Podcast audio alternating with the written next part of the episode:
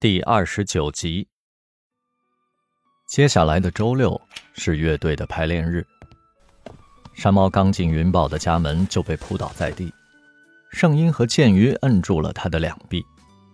云豹盘腿坐在沙发上，像个山寨王似的审问他：“闭关一周，你修炼成精了？”“哈，差一点精尽人亡。”圣音扑哧乐了。山猫趁机脱身。从茶几上抓了把腰果吃。云豹拿瓶啤酒，使劲儿的摇晃了几下，啪的打开了瓶盖，泡沫溅了山猫一脸。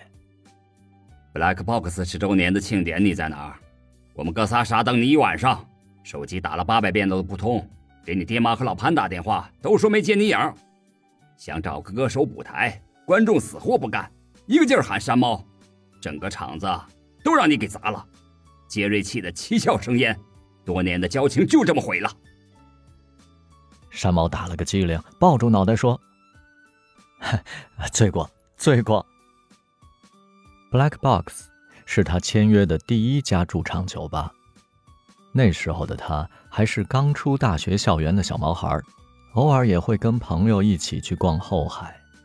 他看到过各式各样的歌手在灯红酒绿的世界激情献唱。这其中，不乏牛人，有名噪一时的摇滚乐队成员，有上过电视选秀节目的星星，还有唱片公司的音乐制作人。山猫羡慕不已，他渴望成为那样的驻唱歌手。他走入多家酒吧毛遂自荐，却四处碰壁。有人甚至没有耐心听他唱完一首歌，就摆手说：“目前不缺歌手，只缺客人。”直到他遇见 Black Box 的老板 Jerry 和他的太太 Maria，他们是美籍华人，无儿无女，在美国打拼半辈子后回国养老。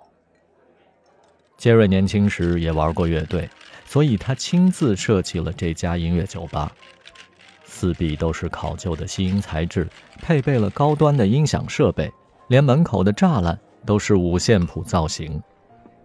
他们静静地听山猫弹唱了三首歌，起身给他鼓掌。杰瑞说：“好，好，好，你天生一副录音棚的好嗓子，连修音都用不着。莫非你还要到别处去？就在我这里唱了。”于是，Black Box 这不足三平米的舞台成就了他最初的音乐梦想。唱的久了。又有几家酒吧的老板请他去，出的价钱也比这高。山猫的婉拒了。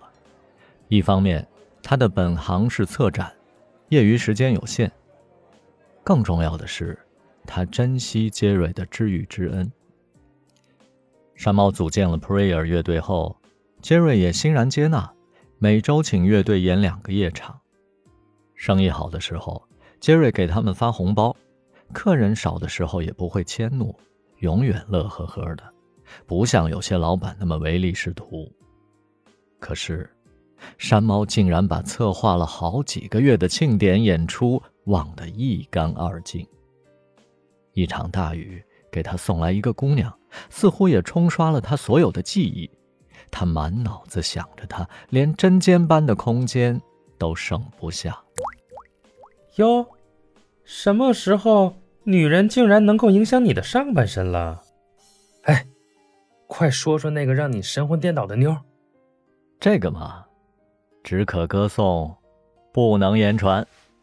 山猫坐在地上，抱起吉他，指尖滑动温柔的心弦，即兴唱道：“你眼中的迷雾，让我停止飞舞，落在你的心窝，像小虫藏在琥珀。”给我戴上枷锁，用爱将我淹没。你致命的束缚是我永世的幸福。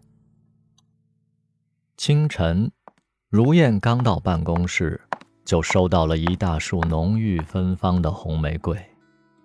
他数了数，五十一朵。这意味着唯一吗？里面还有张心形的小卡片，印着烫金的字。天长地久有尽时，此情绵绵无绝期。特殊纪念日。编辑部王主任不知何时站在了他的身后。今天是如燕的生日，今天中午大家一起去吃火锅，怎么样啊？要请客就改晚上，你忘了中午要陪我见客户啊？主任说罢，就夺回了他的办公室。